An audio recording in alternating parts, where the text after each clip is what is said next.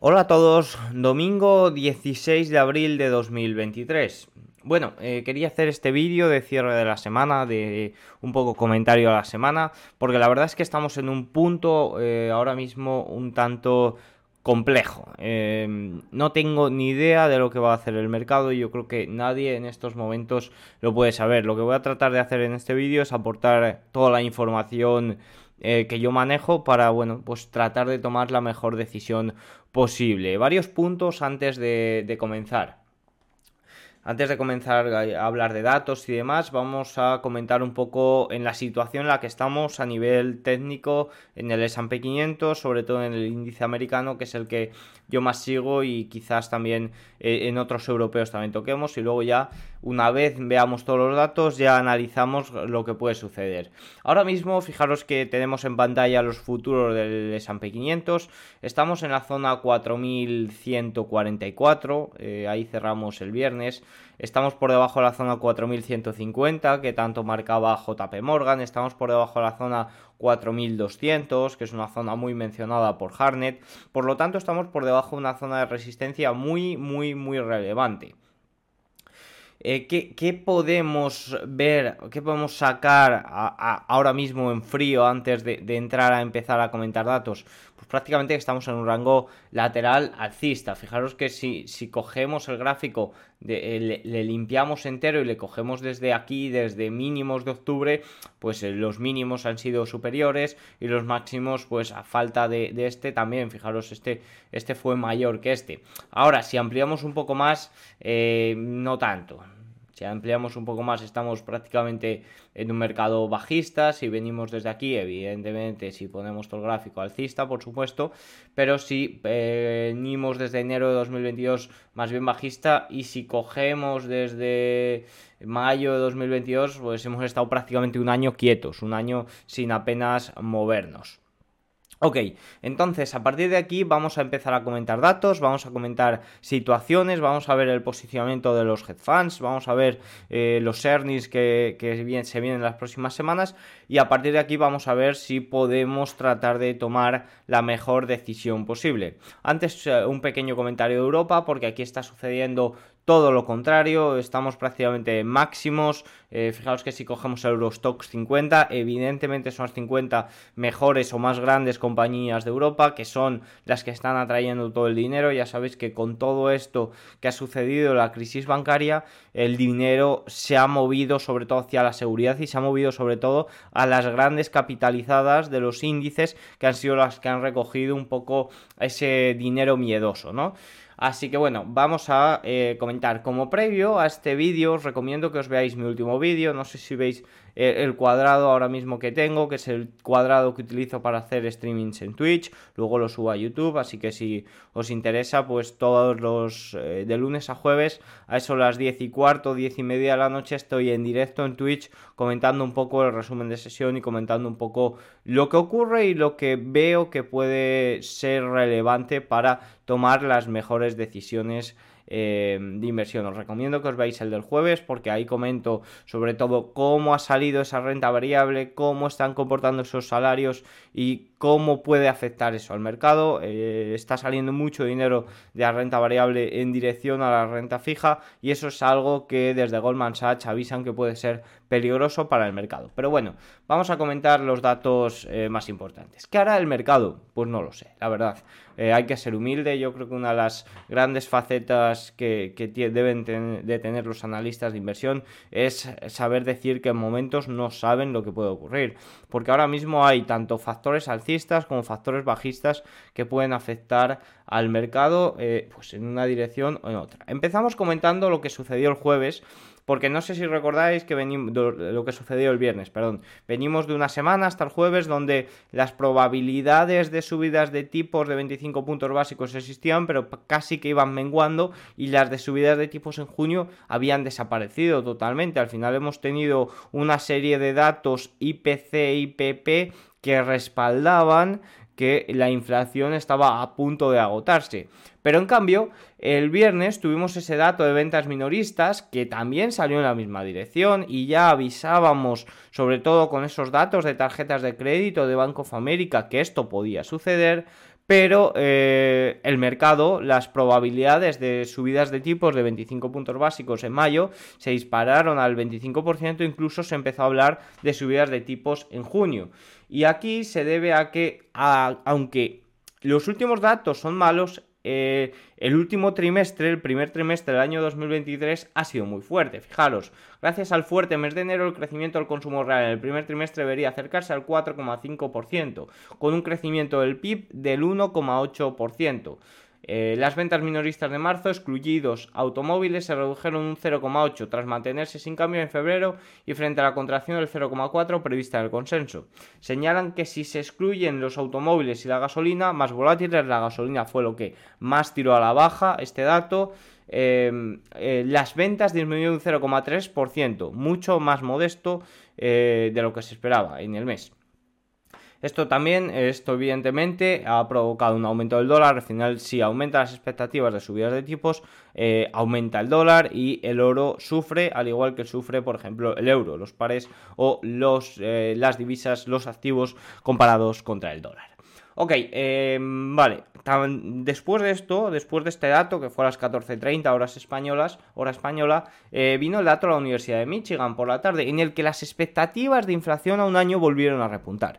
Ok, eh, el miedo a todo esto, el miedo tras estos datos, viene por un motivo muy claro. El objetivo de la Reserva Federal es la estabilidad de precios y el eh, empleo ajustado, el desempleo. si ahora mismo eh, la estabilidad de precios en ese 2% objetivo no ocurre, incluso no es que no ocurra, que eh, estamos aún lejos de ello, sí que es cierto que estamos en tendencia hacia ello, pero la Reserva Federal tiene mucho miedo, porque eso se nota cuando hablan los, los funcionarios, tiene mucho miedo de que repunte la inflación y vuelva a aparecer. Eso es algo que no lo quieren permitir, que no quieren que se produzca como en otras situaciones y que van a hacer todo lo posible por evitarlo. Entonces, cualquier dato que vaya en esta dirección es muy peligroso y va a hacer que las, probabilidades de aumentos de subidas de tipos repunten con todo lo que conlleva. Conlleva caídas de la renta variable, conlleva aumentos del dólar, conlleva caídas del oro y, todo lo que, lo que viene a partir de ahí. Más Vamos a comentar más. Em, por otro lado, tenemos, eh, hemos entrado ya en pleno, plena temporada de earnings. Ya tuvimos el viernes em, eh, resultados de los grandes bancos. Los resultados sorprendieron al alza. De hecho, fijaros que si, si nos vamos a los gráficos de, sobre todo el índice bancario. Fijaros, el KBW subió un 1% el viernes y llegó a subir mucho más. JP Morgan se disparó un 7,55%. Bank of America subía un 3%. Eh, pues se comportaron muy muy bien estas acciones de los bancos.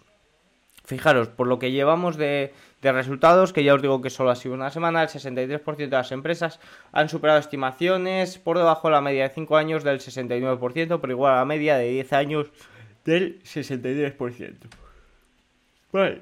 ¿Qué tenemos por delante de earnings? Tenemos la próxima semana donde lo más relevante va a ser Tesla y va a ser Netflix. Y tenemos sobre todo la semana siguiente donde ya empiezan a presentar las grandes capitalizadas. Fijaos un 42% del S&P 500 y ahí es donde realmente se va a mover. ¿Cómo pueden afectar los resultados de em-, de las empresas? Perdón, al final los analistas ya han recortado las estimaciones, ya han dicho que, no se esperan buenos resultados, por lo que cualquier sorpresa al alza se supone que vendrá bien eh, a esa acción en concreto. Pero en general, eh, lo que hay que tener en cuenta son las recompras, que se esperan unas recompras, la verdad que bastante, bastante grandes. Y eso sí que puede eh, afectar bastante al mercado. Por lo tanto, en general habrá que, estar atentos a la temporada de resultados, como siempre, habrá que estar atentos a las recompras que, nos anuncien desde las empresas, pero en estos, en estos momentos yo creo que es mucho más importante eh, conocer eh, el posicionamiento y la situación macro en la que nos encontramos, que al final no es para nada, para nada sencilla tomar decisiones con eh, todo lo que tenemos alrededor el dinero está saliendo a la renta variable, sobre todo estadounidense, hablo de Estados Unidos. El dinero sale a la renta variable estadounidense en busca de refugio en la renta fija. Eso es un hecho y podéis iros a mi vídeo del jueves donde comento datos sobre todo esto que está ocurriendo. Eh, ante eso, el mercado sigue subiendo, pero el mercado, ¿por qué está subiendo? Está subiendo porque ha subido un 26% las FANG. Al final son las que están tirando del mercado y son las que están haciendo este rebote o, que prácticamente estemos tan arriba en el año.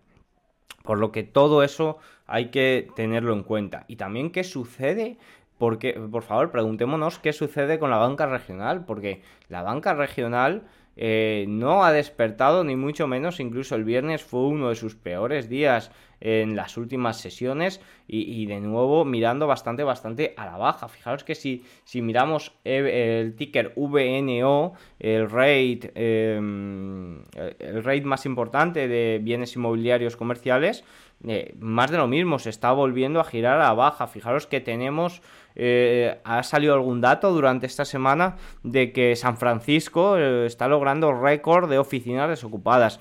Los bienes inmobiliarios comerciales es un problema y puede dar muchos dolores de, cabezas, de cabeza aún. Yo creo que esto aún no se ha acabado. El problema de la banca regional ligado sobre todo a bienes inmobiliarios comerciales puede ser el evento que, propicie una recesión mucho mayor, por lo que hay que estar muy atento. Fijaos, Free Republic el viernes cayendo un 3% y que es que no se está recuperando, no, no estamos teniendo eh, nada de recuperación. Los grandes bancos sí que, sí que lo están demostrando, al final mucho dinero de los bancos regionales también ha huido hacia ahí, pero la banca regional yo diría que cuidado porque aquí todavía no se ha solucionado nada. Fijaos que si seguimos, nos vamos a los hedge funds. Durante la última semana nos han dado bastante dolor de cabeza.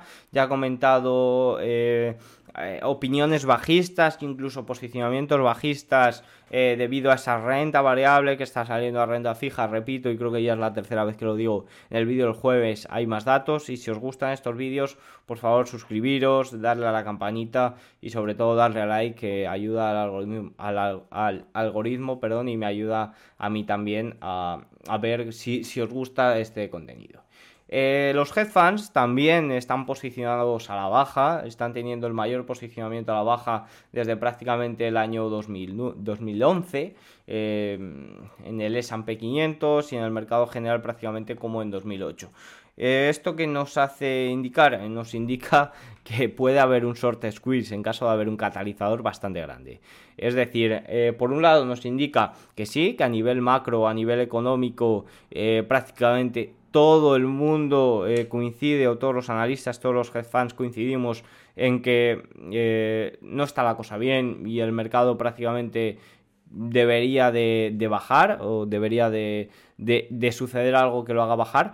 Pero es que el mercado no es la economía. En el mercado hay mucho dinero que, no puede salir eh, por ser fondos y demás y tiene que buscar una reorganización, como por ejemplo salió dinero de acciones bancarias y se buscó seguridad ya sea en acciones de mayor capitalización como la tecnología, servicios de comunicación que han sufrido una gran, gran revalorización. Por lo tanto, esto hay que, hay que saber aprovecharlo también. En caso de que haya un catalizador, se puede producir un cierre de cortos eh, increíble que puede hacer que vayamos mucho más arriba. Todo esto como inversores, como analistas de verdad, que, vemos un poco eh, todo tipo de análisis, tenemos que ser conscientes de ello. Y en caso de que se dé, tratar de aprovecharlo, aprovecharlo quizás con un botonazo y con una precaución eh, mayor que un dinero un poco menos informado y decir, ojo, que en caso de que suceda, quizás haya que, haya que quedar para atrás, siendo humildes y aceptando, aceptando nuestros errores en ese caso. Pero esto es una realidad, el posicionamiento de los hedge funds puede provocar un cierre de cortos eh, extraordinario en caso de que haya un catalizador al alza. Además, los hedge funds también están comprando energía en Estados Unidos al ritmo más rápido de los últimos tres meses. Ya sabéis que con el recorte de, la producción, de producción de la OPEP, como el el petróleo sobre todo se ha disparado. Fijaos que el West Texas ha roto esta semana la zona de los 82 dólares. Fijaos que está en media de 200 sesiones, muy importante, muy buen comportamiento del petróleo. Incluso todas las casas de análisis están ya pronosticando y aumentando los precios objetivos del petróleo para final de año. Por lo que en ese lado bastante bien. Y luego también eh, hemos visto cómo JP Morgan, como los hedge funds, a raíz de los resultados de JP Morgan, también entraban en la compañía eh, bancaria. O sea que eh, eso también hay que tenerlo en cuenta. Más cosillas, por datos acabado, la verdad que al final, como hago un informe diario y un reporte diario de todo lo que ocurre, la verdad que está todo bastante cubierto. Recomiendo y os aconsejo que veáis todos mis vídeos de la semana para estar informados. Trataré de hacerlos más cortos, lo que pasa que al final como lo hago en directo en Twitch, pues entre una cosa y otra me disperso. Y con esto vamos a ir un poco al análisis técnico, ya hemos dado algunos datos, la mayoría los hemos dado y los hemos cubierto durante la semana, por lo que ahora ha sido un poco recapitulación, mucho dinero saliendo de renta variable a renta fija, eh, los hedge funds muy posicionados en corto, mm, eh, cuidado con los bienes inmobiliarios comerciales y ante todo esto tenemos al S&P 500, yo lo miro en futuros, ante una zona de resistencia bastante, bastante relevante. En el último paper de Harnett nos menciona que, espera lo mismo que venía comentando, 4100, 4200, pero que, ojo, eh, hay una frase que dice no lo dice así textualmente, pero sí que dice ojo porque en caso de rotura y con todo lo que hay puede, puede provocarse, eh, puede ir al alza. Entonces hay que, ser consciente de esto. En caso de que rompamos los 4.200, que es una zona muy importante, los 4.150, que fijaros que es una zona que el viernes de nuevo echó a la baja, fijaros que es una zona que el miércoles tuvo un rechazo, que el viernes también tuvo un rechazo, que ya tenía un rechazo y es una zona marcada también por JP Morgan. O sea que los 4.150 en caso de romperse, llegar a los 4.200, superarse, puede ser una señal alcista, la verdad que bastante, bastante, bastante clara. Fijaos que si nos vamos al VIX, el VIX el viernes perdió esta zona de, de, línea de tendencia que no me gusta, repito, no me gusta nada hacer análisis técnico en el VIX, pero sí que es cierto que es una línea de tendencia que venía bastante respetándose y el viernes se rompió a la baja. Fijaros que el rendimiento del bono a 10 años eh, subió un 1,97, el el viernes fue un día, la verdad que bastante positivo para el rendimiento del bono a 10 años. Fue un día, el viernes fue un día, eh, para que me entendáis, como los que veníamos teniendo eh, antes de la explosión bancaria, antes de que ya hubiera eh, indicios de bajada de tipos y demás fue un día donde el rendimiento de los bonos subió, fue un día donde el dólar eh, también subió, fue un día en el que el oro cayó en 1,77, el euro sufrió, las bolsas en general acabaron ligeramente pero rojas y, eh, Europa positivo, pues como, como venía siendo eh, antes de antes de que se produjera todo esto. Fijaros que si nos fijamos más, eh, bueno, en Europa DAX, eh, Eurostox, IBEX, eh, al final están comportándose muy bien, están tiradas, están viéndose beneficiadas sobre todo por por las grandes capitalizadas que están atrayendo bastante capital, pero no estoy de tampoco bastante como en Europa. Y aquí lanzo una reflexión sobre Europa. Creo que lo que ha sucedido, lo que ha sucedido en el último año, esta calma o esta relativa calma bancaria, es más una calma antes de la tormenta que una calma definitiva. Creo que Europa tiene un gran problema a nivel energético, muy dependiente. Eh, poco a poco lo ha solucionado, el último año muy forzado, pero al final es pan para hoy y hambre para mañana. La transición energética no se está haciendo para nada bien. Eh, a nivel de política monetaria van muy, muy retrasados con respecto a lo que ocurre en Estados Unidos. Lo positivo es que, por ejemplo, Deutsche Bank sí que tenía bastante afectación por los bienes inmobiliarios comerciales, pero la situación de la banca europea me parece bastante distinta a la banca estadounidense. En Estados Unidos tiene bastante peso la banca regional y aquí en Europa hay peces más gordos que son los que la, mayoría está eh, concentrado en peces gordos, por así decirlo. Vale. Vamos a ver el Nasdaq. Fijaros que el Nasdaq, voy a poner gráficos, pongo siempre para el Nasdaq utilizo el triple Q. El Nasdaq sí que tiene un patrón, la verdad que bastante, bastante interesante. Ahora tenemos que ver los resultados, que seguro que mueven bastante este mercado, este índice, debido a, los pesos que tienen grandes compañías.